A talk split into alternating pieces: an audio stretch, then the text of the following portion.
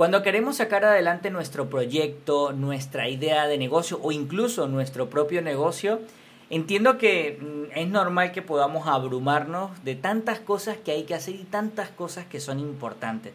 A veces no sabemos ni siquiera por dónde empezar, si empiezo por este lado o por este otro. Yo sé que soy una de las personas que te dice en todos los episodios que lo que vamos a ver el día de hoy es importante, pero hoy de verdad, de corazón te digo, da igual lo que hagas eh, eh, con tu negocio, si no puedes comunicar tu idea de manera simple, sencilla y atractiva, va a ser difícil que puedas conseguir resultados. Va a ser muy difícil que puedas conseguir ventas. Ya sabes que siempre digo que no, no, no solo vivimos de pasión, sino que necesitamos generar ingresos y para ello necesitamos vender nuestros productos o servicios. El día de hoy tenemos como invitada especial al podcast Despega tu negocio a María del Olmo.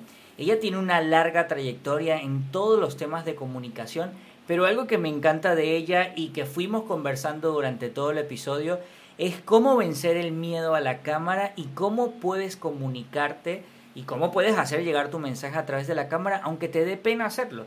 Hay algunos tips, algunas cosas que ella nos revela que lo aplica con sus clientes y en su vida personal. Así que te recomiendo que si quieres empezar a comunicarte de una manera atractiva y que pueda y si quieres vencer ese miedo a la cámara para que cada vez sea más natural, pues te quedes hasta el final del episodio porque ahora sí quiero darte la bienvenida y la entrada al episodio número 54 con María del Olmo.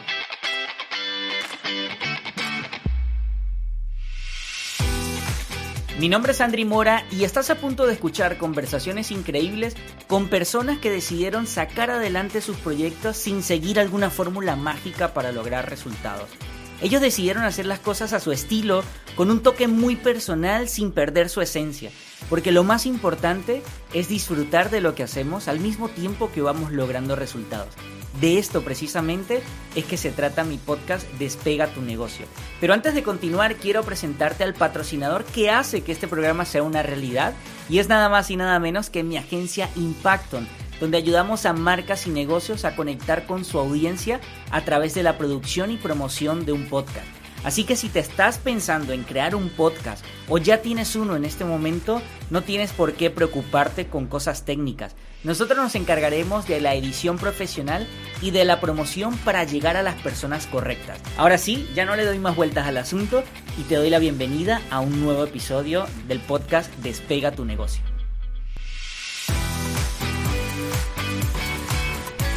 Bueno, María, bienvenida a un nuevo episodio del podcast Despega tu negocio. Encantado de tenerte por aquí. Te lo acabo de decir antes de empezar a grabar. Un placer conocerte porque no nos conocíamos. Yo te, seguía por allá en las redes y, y, bueno, veía tu trabajo o veo tu trabajo y de verdad que admiro todo lo que has hecho. Y también admiro tu historia que me gusta esa parte que no es una historia como muy seria. te, te, gusta ponerle humor a al asunto y, y, yo sé que tienes muchas cosas por compartir el día de hoy. Bienvenida María. ¿cómo Gracias Andri, a ti por, por invitarme. Un placer. No, a ti por aceptar, por aceptar la entrevista. Mira, eh, como te decía, esto no es una entrevista súper cuadrada, esto es una conversación que yo voy a ir eh, sacando ahí esa información que, que tienes para compartir, pero te voy a ser honesto, a la audiencia le gusta siempre conocer y poner un poco en contexto, mm, saber de dónde viene María y qué hace hoy en día María, ¿no? Bueno, es que además, lo que pasa es que me puedo pegar media entrevista. Voy a intentar ser un poco escueta. ¿Yo de qué mundo vengo? Yo cuando era muy pequeñita me metió mi madre en teatro porque vio que tenía yo como una fan ahí de, de charlar, de llevar grupo, de demás. Yo seguí estudiando arte dramático, luego ya fui profe también de, teatro para niños, para adultos y paralelamente estudiando psicología. La cuestión es que todo eso lo llevaba muy por separado, muy en paralelo. Una cosa era la psicología y otra cosa era el arte dramático, el teatro y demás. También hacía tele en el tele local de aquí de mi ciudad. Y mm, con la pandemia marzo de 2020, todo lo que yo hacía, porque yo tenía una empresa con un socio en el que hacíamos formación sobre todo para empresas, para instituciones, para la administración, también para particulares, pues se vino abajo. Y bueno, una se reinventó, a la segunda semana de, pandemia, de confinamiento, estuvimos, estuve dándole vueltas a la cabeza y monté lo que hago ahora, María del Olmo, que lo que hago un poco es ayudar en todo el tema de la comunicación, a profesionales, a comunicadores, a gente que quiere comunicar, a emprendedores, ayudarles un poquito más, hablar ante la cámara, hablar ante el público, a ganar autoridad con su comunicación. Claro, genial. Eh, y esto lo haces, María, eh, me imagino que te has dado cuenta en, el avanzar de tu proyecto que hay muchas personas con un talento increíble, pero tal vez con un miedo a expresarse o con un miedo a mostrarse tal cual son y lo que tienen para que esto es muy común te lo pregunto porque por desgracia. en este mundo no por desgracia y creo que quizá lo va a ser menos porque por ejemplo hablar ante la cámara Andri yo lo digo mucho a mis alumnos es que es que hace un año y medio o hace cuatro años quién hablaba ante la cámara si es que los profesionales del medio. Pero ahora nos estamos exponiendo todos entonces es normal que, que tú no sepas hacerlo del mismo modo que, que la primera vez que cogiste un coche o que te subiste a una bicicleta no entonces tú puedes ser bueno eh, primero en lo tuyo, que Pericles decía, el que sabe pero no sabe eh, expresar lo que sabe está al mismo, al mismo nivel que el que no sabe, porque por desgracia es así, las habilidades comunicativas son una soft skill que se tienen que trabajar mucho, que ahora se llevan más en, en la escuela, por ejemplo, nosotros vamos mucho a escuela, a institutos, pero que al menos yo, por ejemplo, mi generación, yo soy del 86, Uf, alguna exposición, pero era un poco a pelo, ¿eh? Pavílate. Y, y, claro, esto es algo que existe por el tema de la glosofobia, que es ese miedo, a ver, somos sociables y queremos ser aceptados por los demás, queremos gustar a los demás. Y, y luego, ¿por qué no lo hemos hecho nunca? Claro. No te preocupes que somos de la misma época. Yo soy del 87, así que no hay mucha ah, diferencia. Sí, sí, sí, sí. sí, pero mira, desde mi opinión, yo que pasé por ahí, ¿no? De hecho, de que, oye, que me da pena grabar y no sé qué. Yo siento que una de las cosas que nos hace daño es que queremos que todo salga perfecto, ¿no? Porque como que estamos acostumbrados a que en internet solo se ve la parte bonita. Claro. Y mira, este, si yo me acuerdo, yo al principio grababa videos que, que yo, no, no, esto no, esto no, esto no, porque me confundí y como que tenía que salir todo perfecto. Ya luego cuando acepté y dije, esto no tiene por qué salir perfecto, que salga como tiene que salir y ya. Y ahí, y, esa ha sido como la puerta de, de, entrada a, a, vencer esta creencia. Es el desbloqueo. Porque eh, además nos comparamos cuando hacemos algo, sea lo que sea, cuando empezamos con algo, nos, nos comparamos con el, con el, bueno, no te vas a comparar con el malo, ¿no? Te, te comparas con el referente sobre, ese, sobre esa expertise, ¿no? Entonces, si yo me comparo con alguien que comunica súper bien, siempre me voy a ver menos. Y, estás comparando tu capítulo 4 con el capítulo 4000 o 40.000 de otra persona. Entonces es lo que tú dices, eso desbloquea todo, el decir no, y además creo que las redes sociales nos lo permiten, la televisión, los medios convencionales, eso no nos lo permitían. Pero ahora las redes sociales nos permiten ser más frescos, nos permiten equivocarnos, nos permiten mostrarnos más nosotros, y, pienso que eso además ha sido muy positivo, en parte. Claro, por supuesto. María, y esto de la psicología, porque hoy en día lo llevas, lo, lo, lo, a ver, ¿Te dedicas a la psicología o te dedicas al mundo de la comunicación? Te hago la pregunta porque, claro, mm, lo tradicional es como que, mira, ve a la universidad, estudia, psicología es una carrera que conocemos desde hace muchísimos años y tiene un consultorio, atiende a tus pacientes y no sé qué. ¿Hoy en día haces eso o ya dijiste, mira, esta vida en paralelo que llevo, ya, me dedico solo aquí a mi proyecto que, que además eh, ha crecido un montón. Bueno, yo no puedo decir lo que puedo hacer el día de mañana porque esto la vida da muchas vueltas, pero yo digamos que yo he acabado psicología no hace mucho, lo que pasa es que yo sí que hacía muchas sesiones porque yo eh, estudié coaching. Es decir, yo psicología lo estudié a distancia para complementar el tema. Bueno, no, empecé antes que el coaching, pero digamos que empecé psicología y era como, muy encarado en problemas, muy encarados en psicopatologías, y a mí eso no me iba tanto. Claro, es una parte de la psicología la más importante, ¿no? Entonces a mí me gustan más los grupos, me gusta más el motivar, me gusta más el ir más a la parte de, vale, ¿y ahora qué? Vamos a reforzarnos con lo que tú tienes, vamos a detectar tus fortalezas y vamos a tirar adelante. Yo creo que la psicología es súper eh, necesaria, me ha dado muchas herramientas y me está dando herramientas para lo que yo ya ahora hago, pero en sí, eh, sesiones de psicoterapia no he hecho nunca, pues he hecho alguna vez, para prácticas, he hecho alguna vez porque alguna gente más conocida pues me, ha pedido ayuda, he trabajado mucho con jóvenes, he llevado jóvenes eh, que, estaban pues con la familia pues con dificultades, que a lo mejor con violencia y eso sí que lo he trabajado un poco más, pero más conductual y no tanto en cuanto a psicopatología. Ahora la, la psicología me está ayudando un montón en todo lo que hago. Claro. Sí, yo, yo, yo soy lo que piensa de que todo lo que uno hace en la vida en algún momento te va a servir, ¿no? O sea, que lo estudiaste y, y, lo aplicas en algún momento. Y con tu proyecto, María, yo te lo comentaba antes de empezar a, grabar, que a veces creemos que todo sale súper perfecto a nivel de cuando uno decide emprender su propio proyecto y sacarlo adelante, ¿no? Eh, tú, ¿qué te encontraste en el camino así como que dijiste, wow, no esperaba esto? Ya sea que haya sido un un resultado muy bueno o un resultado que te haya generado un aprendizaje muy valioso para ti. Yo he tenido cagadas que decimos aquí en España, que a lo mejor ahí no está muy bien dicho, ¿no? Pero muchísimas. No te preocupes, sí, aquí podemos. no, porque a veces digo, otro también esta palabra. Pero hemos tenido muchas. Y de hecho, yo te diría, Andri, que esa tolerancia a la equivocación y al error está inmensamente relacionada con el éxito de una persona. Si no tenemos tolerancia a la equivocación, no vas a llegar al éxito. Porque eso es, eso es el éxito. Eh, yo cuando era jovencilla me miraba a los presidentes de gobierno de Estados Unidos, eh, directivos de grandes empresas y pensaba, ¿cómo duermen? Porque yo desde los 23 años ya soy autónoma, o sea, ya tengo mis, mis negocios, ya, ya hago mis cosillas, tenía también organización de eventos, todo esto que hacía de formación pero yo lo pasaba mal por cada cosa que pasaba, ¿no? Un cliente que no estaba contento, algo que no lo tenía bien controlado, no sabía cómo, porque dependía de otro. Y yo pensaba, ¿no duermo? ¿Cómo duerme esta persona que lleva un país? Pues esa tolerancia, ¿no? Y, eso sí que es verdad que los años, siendo autónoma y, teniendo yo la única responsabilidad por aquello que pasaba, eh, me ha dado el decir, bueno, me ha pasado esto, la hemos pifiado, nos hemos equivocado, pero a, quitarnos el polvo y a volver a tirar adelante, porque si no es cuando, ¿para qué me he metido? Si lo sé, no lo hago, que me han venido estos pensamientos así de veces, ¿eh? Pero es el cómo me recupero de esas equivocaciones y de esos errores los que, me, los que creo que llevan al éxito. Entonces, equivocaciones, bueno, pues tomar, tomar decisiones quizá no del todo correctas, em, hemos tenido, no sé, pues eso, ¿no? Que dices, confías en alguien y luego la cosa no funciona.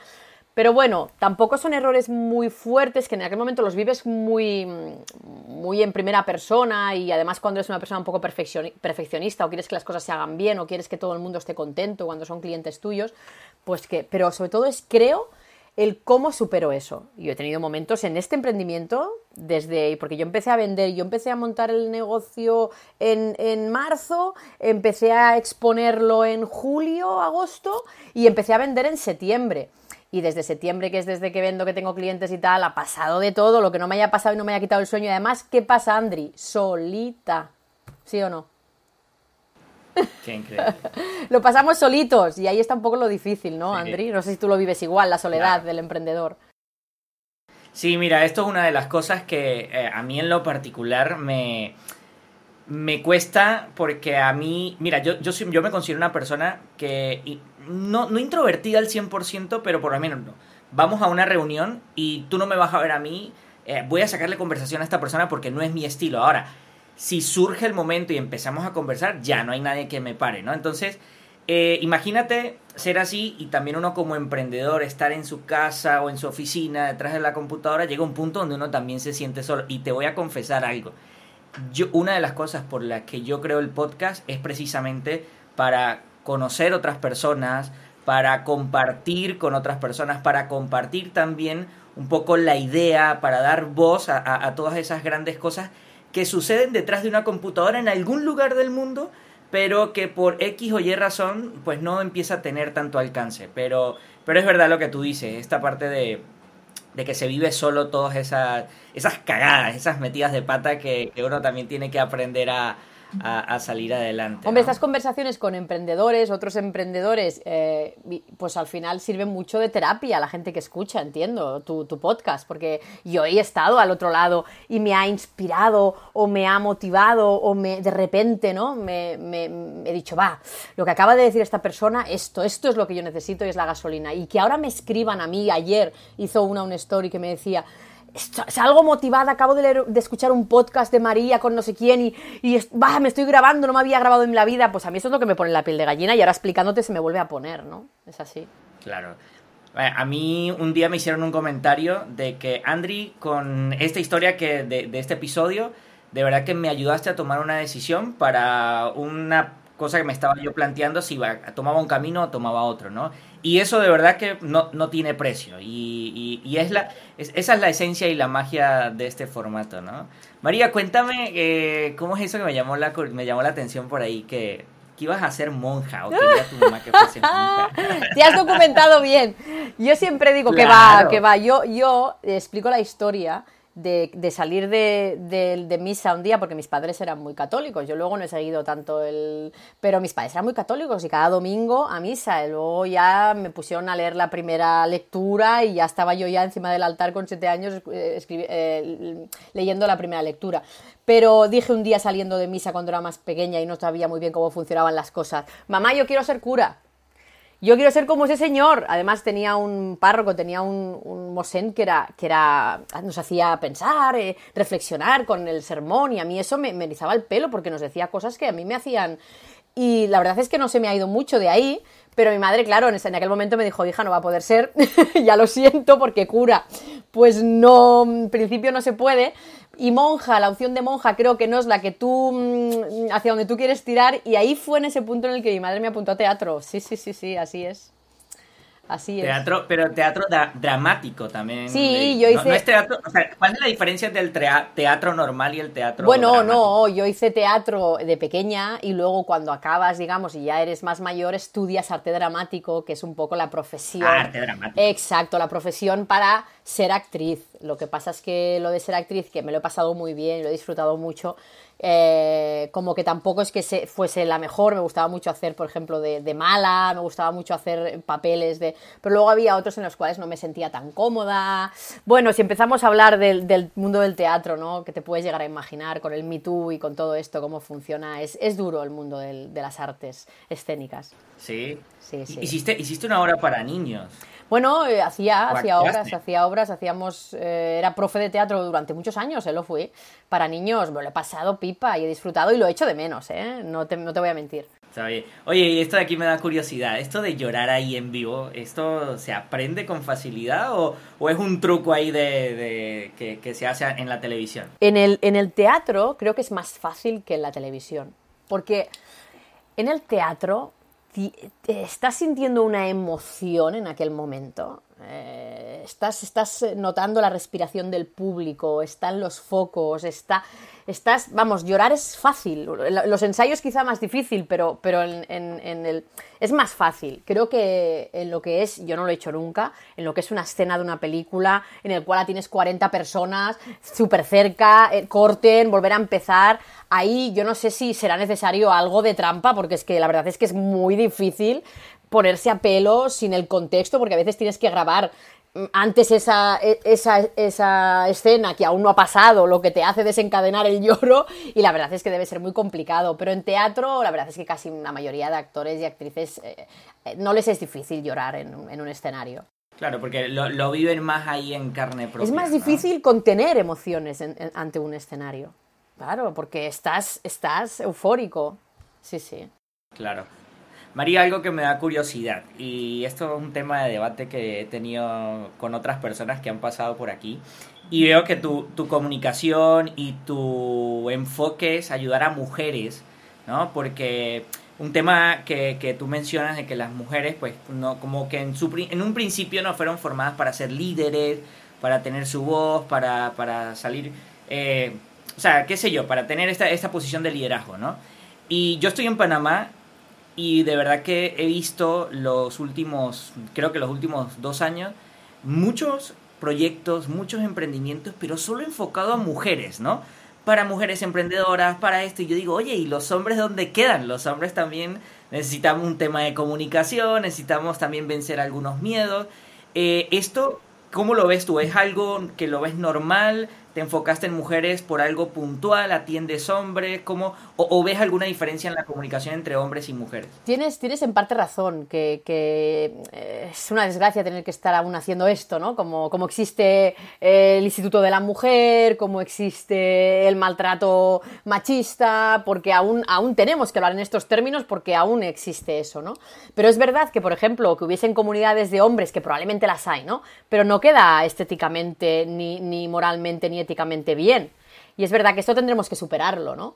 Eh, es verdad que yo hablo mucho en, femenino y para mujeres, pero porque, por lo que dices, ¿no? Porque siento que, que aún estamos, aún somos diferentes que no deberíamos y que estamos trabajando en ello para que no sea así, para que qué es ser mujer y qué es ser hombre, ¿no? Porque a veces ahí me dicen, ¿y esto qué quiere decir? Que, que estamos como adquiriendo eh, una conducta masculina, ¿no? ¿Y por qué el hombre es el que habla con más autoridad? Pues porque hasta ahora se le ha permitido más a él y estaba mejor, mejor visto en él. Y una mujer, yo qué sé, yo me lo he podido encontrar así de veces, en, eh, eh, en, la discoteca o en clase a la universidad o en no sé qué, ¿no? Que, que, si eres una persona, una mujer muy determinante, que tienes muy claras las cosas, que a lo mejor haces en un momento la voz, te miran con una cara de, pero bueno, ¿esto de dónde ha salido? ¿no? Como que aún no se nos permite o aún hay gente que le choca estas, estas conductas que en hombres eh, son, son alabadas y son positivas, ¿no?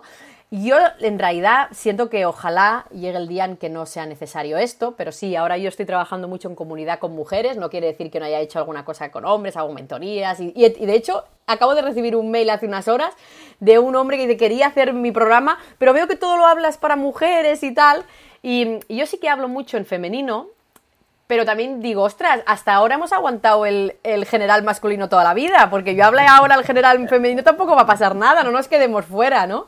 Pero bueno, eh, la verdad es que yo tengo que decir que siempre me he hecho más con, hombres que con mujeres. Eh, he tenido, tuve también mucho, he tenido mucho contacto también con mi, con mi hermano, quizá. No lo sé, al final esto no es energía masculina o femenina, porque yo no quiero llamarlo así, porque al final es poner otra vez estereotipos. Creo que llegará un día en el que la conducta masculina-femenina se diluyerá de una manera en que no se notará una cosa u otra y las mujeres podremos ser determinantes, los hombres podréis llorar de una puñetera vez o ser emocionales como parece que se nos ha tachado que nosotras lo somos y vosotros no lo sois, ni una cosa ni la otra, no, no, es verdad. Pero sí que es verdad ¿eh? que a lo mejor es una cosa que me he planteado cambiar, el decir, ¿por qué? ¿Por qué una comunidad de mujeres? ¿Por qué si esto lo viera en hombres, a mí no me gustaría? Y sí que es como, eh, ¿no? Es como tener que hacer esta, esta discriminación positiva, pero, pero bueno, ojalá el día en que no haga falta. Sí, eh, ojo, yo quiero poner aquí en contexto un poco para que no se vaya a malinterpretar el asunto. Eh, es un poco la curiosidad porque yo tengo varias clientas que también se enfocan solo en ofrecer formaciones, mentorías para mujeres y yo le digo, pero ya va, esto también le interesa a los hombres. Yo soy hombre y yo veo eh, un contenido, yo veo algo y lo primero que me pregunto es, ¿será que yo puedo entrar a esa formación? Pero no es, no es por un tema de que no me, no me estás hablando a mí, no, no, es, ¿será que yo puedo pertenecer a esa formación, a entrar a ese grupo o algo porque me interesa lo que tienes ahí? Entonces, eh, yo honestamente he visto muchos proyectos, muchos proyectos de mujeres que están con, eh, o sea, alzando su voz, que están sacando sus proyectos adelante, pero siento que están haciendo mucho ruido, con, o sea, que como que dijeron, ya, ahora sí, vamos a sacar esto adelante, y cosa que está bien, pero estoy de acuerdo contigo en que llegue un punto donde no se tenga que diferenciar o uno o el otro, ¿no? Eso... Yo creo que tiene que ver también, y esto lo vivo aquí más en España y con la gente que yo, con, mujeres, ¿eh? emprendedoras y empresarias que están trabajando mucho más a comunidad hacia las mujeres, eh, mm, servicios hacia las mujeres, que también incluso tiene que ver con un, no sé si yo voy a poder liderar a hombres. Es decir, aún tenemos ese, ese freno de decir, ostras, ¿realmente querrán hombres escucharme a mí? Aún tenemos esos, eh, esos bloqueos, ¿no? Y por eso nos, centramos en mujeres que parece que, no es una realidad. A mí, por, suerte, no me pasa porque he hecho muchas formaciones en presencial y eran hombres y mujeres y, no tengo ese problema, ¿no? Pero ya luego hablándolo con otras mujeres, sí que es, es que yo no sé si me atrevería, es que yo no sé si podría, eh, y, qué tontería, ¿no? Somos las primeras que estamos ahí eh, haciendo que esto no acabe de ocurrir, que, realmente, pues, claro que podemos liderar a hombres y de hecho hay muchas mujeres liderando a, hombres, ¿no? Pero bueno, que aún tenemos, aún tenemos esos bloqueos, figúrate. Sí, yo, yo, creo que es eso, porque el, contenido y la formación, siempre y cuando sirva para ambos, eh, es un tema de, también de creencias. Yo, a mí me han dicho es, es que yo siento que, a mí el, hombre no me va a ver, no me va a escuchar con, o no le va a interesar esto. Y yo, epa, a mí me interesa eso que estás ofreciendo. Ojo, entonces eh, es un tema ahí para que, me da curiosidad, ¿no? Yo hace un tiempo atrás, hablando con mi esposa, me preguntaba, oye, ¿por qué siento yo que están como perdiendo ventas. Hay un montón de gente allá afuera que también pudiese estar comprando tus servicios. María, ¿y cuáles son, eh, desde tu punto de vista, aquellos retos más eh, grandes a los que se encuentra o a los que se enfrenta un emprendedor cuando quiere sacar su proyecto adelante en cuanto a querer comunicar lo que hace, ¿no? O sea, ¿qué, qué es lo más grande ahí a, nivel de comunicación que tú puedas decir, puf, esto porque eh, son cosas que yo considero que lo que puedas decir es normal que nos suceda a todos, pero tal vez hay alguien que nos está escuchando que diga, no, me estoy ahogando en un vaso de agua, o sea, esto me pasa a mí y solo a mí. Claro, en tema de comunicación, yo lo que les vendría a decir es que tienen que dejar de hacer lo que hacemos los emprendedores y que es necesario, que es estudio de mercado, para empezar a hacer estudio de uno mismo. Es decir, eh, estoy comunicando, eh, estoy creando una marca, estoy creando un branding, mi comunicación es la mejor, es el mejor branding, es, la mejor identidad. Entonces, cuando hagamos ese trabajo de interno, de escucharnos, de, cómo hablamos, de qué frases utilizamos o acostumbramos a, a, utilizar, qué le gusta a mis clientes o si aún no tengo, a mis amigos, a la gente de mi alrededor, qué le gusta de mí, cómo soy. Porque si no, si me empiezo a comparar, voy a intentar comunicar o ser quien no soy. Y ahí es cuando lo vemos en, branding también, ¿no? Los mismos colores, las mismas tipografías. Pues en comunicación nos pasa lo mismo. Ahora se lleva a hacer esto, ahora vamos a hacer esto. Ahora la María del Olmo está expresa mucho, ahora voy a expresar. No. Si tú no eres expresiva, no lo hagas porque vas a parecer mm, pato mareado. No. Tú tienes que transmitir con tus valores, con tus fortalezas, con lo que tú sabes. Y ahí hay que pasar del dejar de compararnos y mirar a los demás a hacer un trabajo de más de mirar ombligo, más de mirar interiormente, ¿no? ¿Cómo hablo? ¿Qué, ¿Cuáles son mis habilidades comunicativas y sociales? Porque desde ahí voy a comunicar mejor. ¿Por qué tú, Andri, me decías al principio? Yo, por ejemplo, sentía que, no era bueno para la venta. Yo aquí he resonado mucho. Yo siempre he sentido que necesitaba ayuda en eso.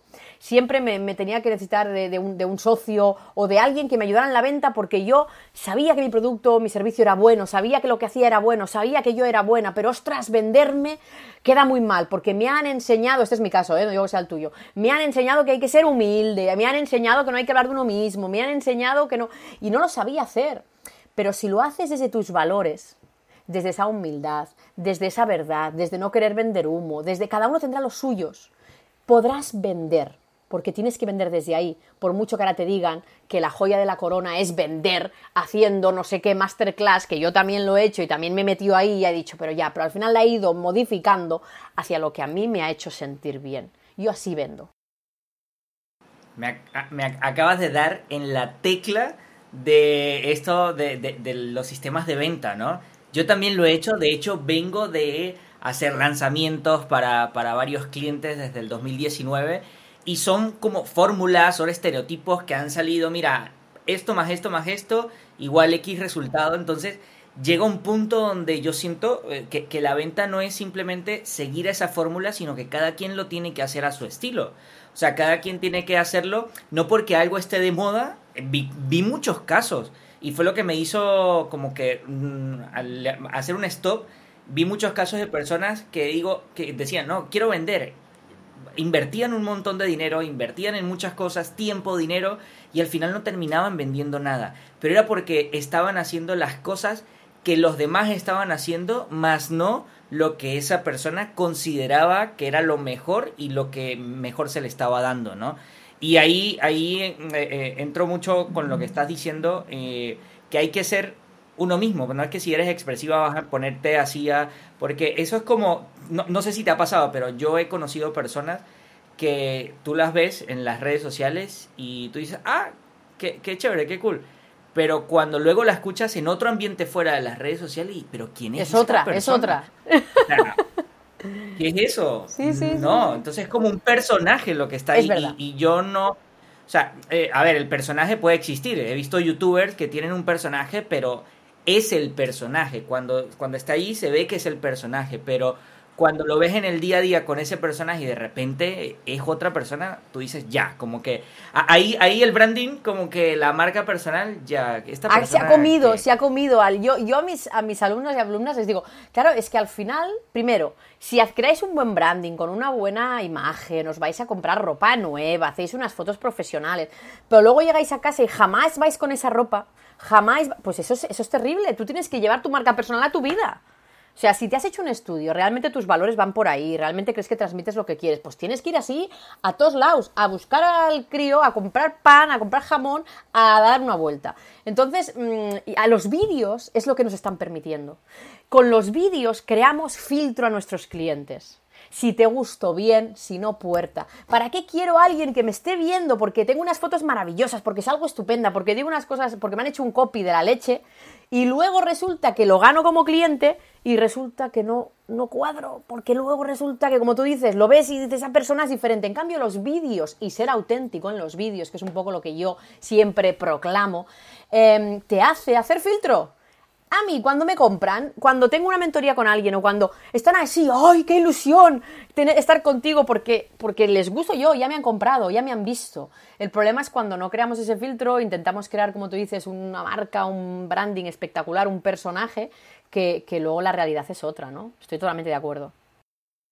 Sí, mira, a mí, a mí me pasó hace como tres semanas que fui a visitar un cliente y, bueno, yo, yo vengo del mundo corporativo, ¿no? En el 2019 dejé el mundo corporativo eh, para dedicarme a mi proyecto, a mi negocio online y con esas ansias de cambiar de vida. Entonces imagínate, yo vengo de usar camisa manga larga, vestido súper formal y cuando salí yo decía, ya no me quiero vestir más así. Entonces desde ese entonces estoy en un punto que no, no me quiero poner jeans ni pantalones formales ni nada. Y fui a visitar a un cliente hace tres semanas, un mes, que, estábamos por cerrar ahí una negociación y yo dije, voy a ponerme jean y una camisa ¿sabes? Por, pero no me sentía bien. O sea, yo sentía como que, ya va, pero, o sea, no, tengo que ser, o sea, aquí andar un poco deportivo, algo más light.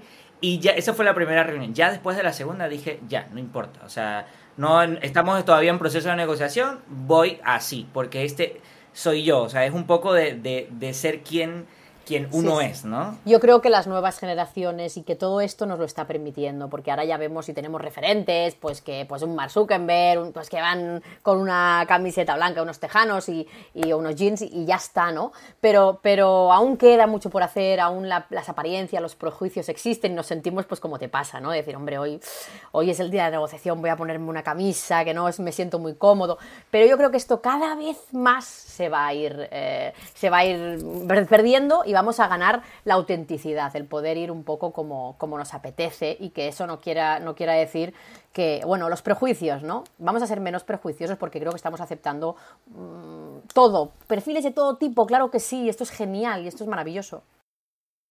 Sí, yo, yo veo una persona que, que, o sea, que a, mí me saca la frase de decir, wow, esto es un personaje, en el buen sentido de la palabra. Sí, yo lo digo mucho esto. Es un personaje, es que tiene una identidad propia, tiene una autenticidad, sí, sí. Sí, sí. Mira, yo, yo conozco una persona eh, que yo eh, creo espero que esté escuchando el podcast porque dentro de poco voy a pasar una invitación. Pero, o sea, es un personaje increíble. Donde llega, se quita los zapatos, donde esté. Oficina, no sé. Eh, y, y es su esencia, o sea, es, es increíble. De verdad que, ah, mira, lo, lo, digo porque me acuerdo cuando lo he visto y yo digo, lo admiro. O sea, yo admiro a esa persona decir, qué bien que, que, que que tiene una seguridad en sí mismo para decir, este soy yo. Eso es, eso es. Cuando ya creemos en nosotros y cuando creemos, nos quitamos esos prejuicios, porque primero nos tendremos que sacar nosotros, para luego ir desencartronando a todo lo demás, ¿no? Primero tengo que tener yo la seguridad y decir, oye, esto no, no, quita de demostrar que yo sea un buen profesional y que yo sea el mejor en lo que hago. Pero a veces, ¿qué ocurre? Que tenemos que llegar a demostrar todo eso para que entonces nos dejen quitarnos los zapatos cuando llegamos a algún sitio. Eso sí que es verdad, aún estamos ahí. Claro, es verdad. Tienes mucha razón con lo que acabas de decir y no lo había visto desde esa perspectiva. Varía, pero siempre hablamos de autenticidad, de ser genuinos, pero, o sea, que esto es como el concepto del éxito, ¿no? El éxito para cada uno es de, representa un concepto diferente, pero para ti, ¿qué es ser genuino? ¿Qué es ser auténtico? Bueno, un poco lo que estamos diciendo. Para mí ser genuino y ser auténtico es sí que es verdad que, en parte cuando estás en, en, vídeo eh, te creas un personaje en el sentido de que yo no, yo no puedo enrollarme como me enrollo aquí o cuando yo estoy con mis amigos, con mi familia me rebajo un poco porque tú imagínate que vaya intentando, igual que cuando digo a veces, gana autoridad, gana autoridad, no quiere decir que te aquí toda la vida y por todos sitios ganando autoridad, no. Yo hay veces que quiero estar relajada y que quiero pasar desapercibida y que quiero, pero hay veces que quiero brillar, entonces tenemos que tener los, las dos herramientas, ¿no? Pero es un poco lo que tú dices, es encontrar tu marca. ¿eh? ¿Por qué nos acordamos de Coca-Cola? ¿Por qué nos acordamos de Ikea? ¿Por qué nos acordamos? Porque tenemos nuestra propia marca. Y eso es amarnos, es decir, tener seguridad en nosotros mismos y, llevarlo hasta el último, o sea, casi cara, ¿no? Llevarlo a la caricatura. Dejarnos ser así, ¿no? Que esto ahí cuando me has hablado de los youtubers, yo esto lo veo mucho y a mí me encantan los youtubers cuando, pues eso, ¿no? Son como son y, se han equivocado y dejan, no lo editan. Claro que sí. Y, eso pienso que es la autenticidad. Y eso es lo que... ¿Qué, ocurre cuando ocurre eso? Que yo te lo compro porque me estás siendo auténtico, porque confío en ti, porque no estás siendo un monigote que he recortado 20.000 veces para que quedes perfecto, porque no vas sin ninguna arruga en la camisa, porque no vas... No, mm, eres como eres y eso a mí me da confianza. Esto es una parte también. Antes la confianza nos la daba una persona bien vestida, pa, pa, pa, y ahora, como podemos centrarnos más en su casa o en su vida o en su forma de ser, lo que me da confianza es que veamos que se equivoca, que comete errores, que... Y eso a mí me da confianza a la hora de comprarle. Esto es así. Claro, porque es como... Yo, lo veo como usuario de decir, si dijiste que te equivocaste en esto, yo te veo más humano y pues yo soy humano y ya resueno más contigo antes que si veo algo muy, muy perfecto, ¿no? Eh, yo, yo soy fanático de los videos naturales de los videos sin tanta edición profesional y de que muestres cómo te equivocas. Mis primeros episodios en el podcast yo trataba de hacerlo súper perfecto, de hablar sin equivocarme, como por el episodio 6 dije, ¿sabes qué? Y, lo hablaba en el podcast, se me enredaba la lengua, y decía, ¿y sabes qué? Esto lo voy a dejar así, no lo voy a editar porque, bueno, quiero porque que ¿quién no se traba? ¿Quién no se traba? Claro. Claro. Claro, imagínate, llevamos ahorita más de 30 minutos hablando y si yo ahorita me equivoco te digo, María, no, vamos a repetir otra vez, o sea, pierde la esencia de lo que estamos hablando y como que, oye, vamos a, empezar de nuevo, ¿no? Esa es una de las cosas también. además, un empresario, un emprendedor, una persona que, que, está trabajando, tú aquí, despega tu negocio, ¿no? una persona que de negocio eh, tiene que equivocarse, tiene que, y tiene que mostrarlo. Y, de hecho, casi todas estas eh, frases que resuenan o, nos ponen a gente importante hablando, viene de ahí, de esos errores. Eh, y, te, ¿quién nos, y te decía, ¿quién no se traba, no? ¿Quién, quién, no se, ¿Quién no se traba, Andri? ¿Quién no habla? ¿Quién no habla no se traba? los que estamos moviéndonos, los que nos estamos exponiendo, los que estamos haciendo, nos equivocamos los que no hacen no se equivocan. Entonces eh, tenemos que, sí, sobrepasar un poco eso, porque entonces si no es como tú dices, yo les digo a, las alumnas y alumnos cuando hacen vídeos, haz, tú haz, no te van a gustar, no te vas a gustar, y cuando te veas de aquí dos meses, vas a ver esos vídeos como, eh, como he hecho yo y voy a decir, ay, qué mal, qué tal. Bueno, si quieres luego los borras, pero de momento avanza, haz, porque no aprendiste eh, a la primera a coger un coche, no, no, no aprendiste a la primera a hacer un huevo frito, porque no se aprende nada a la primera, eso es suerte y la suerte en esto no existe, ¿no? No es verdad. Claro, es así. Está buenísimo. María, ¿qué claves, tres, cuatro claves tú puedes aquí facilitarnos para que las personas empiecen a comunicar de manera auténtica lo que hacen, ¿no? De ese negocio, ese proyecto, que o bien ya lo tienen, pero quieren darle una mayor fuerza y que yo siento que esto de comunicar es un tema, no, no porque ya lo comuniqué el año pasado, ya me voy a mantener así, o sea, uno como persona va cambiando y el proyecto y nuestros negocios van cambiando y evolucionando también. Para muestra un botón, la pandemia hizo que mm, o sea, la reinvención fuese la protagonista, pero ¿qué claves, tres, cuatro claves así súper importantes le darías para que empiecen a comunicar? Em, entendiendo comunicar en vídeo o en general, en vídeo. En, en vídeo, sí. Vamos porque es una, yo siento que es una de las cosas que más les cuesta a la gente. Porque si no, sería, si, no sería el consejo número uno, grábate. Grábate en vídeo, ¿no? Por lo que estábamos hablando. Pero si hablamos de hablar en vídeo, ¿no? Eh, para empezar, para comunicarnos ante la cámara, lo primero que les digo y siempre les pregunto, ¿qué es lo peor que puede pasar? Es decir, ¿Qué es lo peor que puede pasar? Que te equivoques, que no te salga bien, que tengas que editarlo mil veces, que a lo mejor te pongas y estés una mañana y al final nada sea bueno. Porque ¿no te ha pasado a ti, Andri? Que has grabado tres horas y no ha funcionado nada. Pues esto al principio pasa mucho. ¿Por qué? Porque nunca te aceptas y nunca. Entonces, lo primero sería, empieza y pregúntate, ¿qué es lo peor que puede pasar? Y lo peor que puede pasar, estás dispuesto a abrazarlo y a que ocurra. Que te vengan haters, que te comenten, que te comenten cosas no muy bonitas. Bienvenido, eso estás bien, vas por el buen camino. Yo la primera vez que recibí un comentario negativo, negativo dije, bien, voy por el buen camino, porque estoy llegando a gente que, no, que ni me conocía y que fue cuando se me hizo viral un vídeo. Pues eso es que vas bien, ¿no? Lo segundo, que además también es pregunta, es, ¿no es peor si no lo haces? Que me parece muy bien, que a lo mejor no es el momento, que a lo mejor el año que viene será el mejor momento, pero ya vas tarde. Entonces yo les diría, empieza, hazlo, será peor si no empiezas, será peor si lo dejas para más tarde.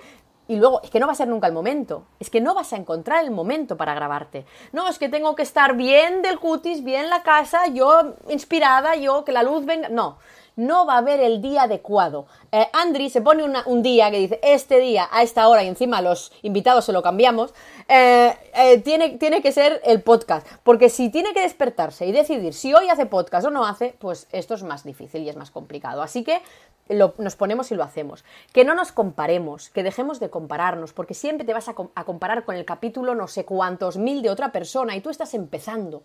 Eh, te vas a sentir mal, eh, vas a ver que a ti no te sale, porque tú no eres bueno aún en eso, porque eres, es la primera vez que lo haces. Por tanto, deja de compararte y empieza a creer un poco más en ti. Yo creo que sería muy positivo que anotaran sus fortalezas comunicativas, eso es algo que hago mucho en mi programa, que anoten sus fortalezas comunicativas, lo que se les da bien hacer, lo que les gusta hacer y que transmitan eso, porque si te estás metiendo a emprender es porque sientes pasión por lo que haces, porque si no, no serías tan loco de hacerlo. Así que mete a hacerlo, mm, transmite esa pasión y todo lo demás ya vendrá solo. Irá saliendo tu autenticidad y poco a poco eh, verás que no era para tanto y de hecho llegará un día en que te gustarás.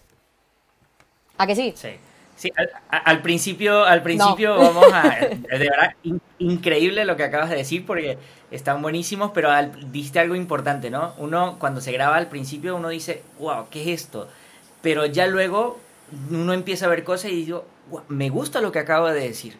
Me gusta cómo quedó esta parte. Esto otro lo puedo mejorar, pero ya por lo menos algo me, me está gustando, ¿no? Y está buenísimo. Está buenísimo. María, sabes que el, título de este podcast o el nombre de este podcast es Despega tu negocio. Para ti, ¿qué significa eh, que, despegue un negocio? ¿O, qué, tiene que pasar o qué sucede cuando tú dices, ya, aquí este negocio despegó o mi negocio despegó? Bueno, eh, todo. O sea, para mí empezar ya es. O sea, el hecho de tener una idea, de tener un... Al final es un poco lo que, lo que diferencia, ¿no? El decir, soy emprendedor, no tengo un proyecto en una libreta, en un cajón, y ahí está la cosa. Yo, yo diría que primero, no piensen solo en los números, en ganar, en, en vender, porque uff, el camino es muy duro como para que solo nos, nos, o sea, nos pueda eso. Yo he tenido negocios que luego me he dado cuenta que no me gustaban. Yo, por ejemplo, tuve un negocio más de noche y yo estuve un año y medio y lo pasé fatal pero fatal, porque no me gustaba la noche, la gente era poco responsable, tenía que estarme enfadando con todo el mundo porque yo lo que yo pedía no, no salía y lo pasaba fatal. ¿Por qué? Porque no era un negocio que, que, sí que me daba dinero, porque a lo mejor es de los negocios que, mejor han ido, pero yo no me sentía bien. Entonces, que, sienten, que sientan pasión y que lo hagan por esa pasión, porque les va a tocar trabajar tropocientas horas, les va a tocar llorar, les va a tocar pasarlo mal, pero que lo hagan desde, desde el disfrute. ¿Y qué es despegar? Es que cojas esa libreta o que pongas primero eso que tienes aquí en una libreta y, lo, pongas en blanco sobre, negro sobre blanco y que te pongas a hacerlo y que pases a la acción y que digas por dónde puedo empezar. Porque si no vemos que es un mamut, en el coaching decimos es un mamut y no tengo por dónde empezar. No, pon pequeñas acciones y empieza con esas pequeñas acciones. De hecho, podrías empezar eh, gritándolo a los cuatro vientos, comunicándole a la gente que lo vas a hacer, porque eso te mete en compromiso y no te queda otra. Sí, ya, ya, ya el comprometerse públicamente ya es como que, ah, ya lo dije, ahora, ahora, debo hacerlo. Hay que tirar para adelante. Mira, algo, algo que me encanta, me encanta de estas preguntas, y ojo, yo te, lo dije, eh, que esto no es una entrevista súper cuadrada y tal, y, y, de hecho yo no te pasé ninguna estructura de ninguna entrevista porque no, no hay, es un poco el objetivo de lo que queremos transmitir. Pero te lo cuento porque eh, qué interesante y qué sabroso es escuchar cuando hablamos del el concepto de despega tu negocio, eh, que no tiene nada que ver con el dinero, que no, y todos, todos los que han pasado por aquí, todos han dado sus respuestas a su estilo, pero no, no es, oye, no, es cuando factures 10 mil dólares al mes o cuando factures 5 mil dólares, no tiene nada que ver con el resultado. Entonces, de verdad que estas preguntas me, me, gustan mucho, es las respuestas que nos dan, porque eh, nos hace ser más conscientes a, nosotros como seres humanos que, emprendemos, de decir, ya, con el hecho de que yo me sienta bien con lo que estoy haciendo y con el hecho de que empiece a tomar acción, ya el negocio está despegando, ¿no? Así es. María, ¿algún libro? Ya estamos en la recta final del programa. Mira, ya llevamos más de 40 minutos. Pero cuéntame, ¿qué libro, qué libro recomiendas? ¿Qué, ¿Qué, libro has leído que tú dices, uy, esto me gustó? Pues hablando de negocios, a lo mejor es uno que ya se ha repetido mucho, pero a mí me hizo cambiar mucho el paradigma de, y no, porque mira que el título parece que esté muy encarado en eso, pero es el Napoleón Hill, eh, piense y hágase rico. Pero no por la parte de riqueza, que yo tengo unas creencias en eso muy limitantes. Eh, tengo aún, ¿eh? Tengo, ya no, ya no, aún no lo puedo hablar en pasado, porque mi madre siempre me decía, cuando tenía dinero, yo le decía, ay, mamá, dinero, me decía, caca, malo. Eh, esta, esta, cultura pues, pues muy religiosa, muy católica, de que el dinero corrompe o, de que hay que trabajar duro para conseguir dinero, eh, pues eso no nos ayuda ¿no? en los negocios. Y Napoleón Hill, eh, en este libro, no trabaja solo el tema del dinero, trabaja un mindset que, que va bien para trabajar todo en, en, el, en, el, en, el, punto de mentalidad de negocio. Yo creo que es un, vamos, un vademecum para los negocios. No sé si alguien te lo habrá dicho ya y es repe, pero casi de mis favoritos. Yo te diría que es mi favorito en cuanto a cambio de chip. Genial. No, ese no lo he leído, voy a lo tengo entre mi lista por pues aquí.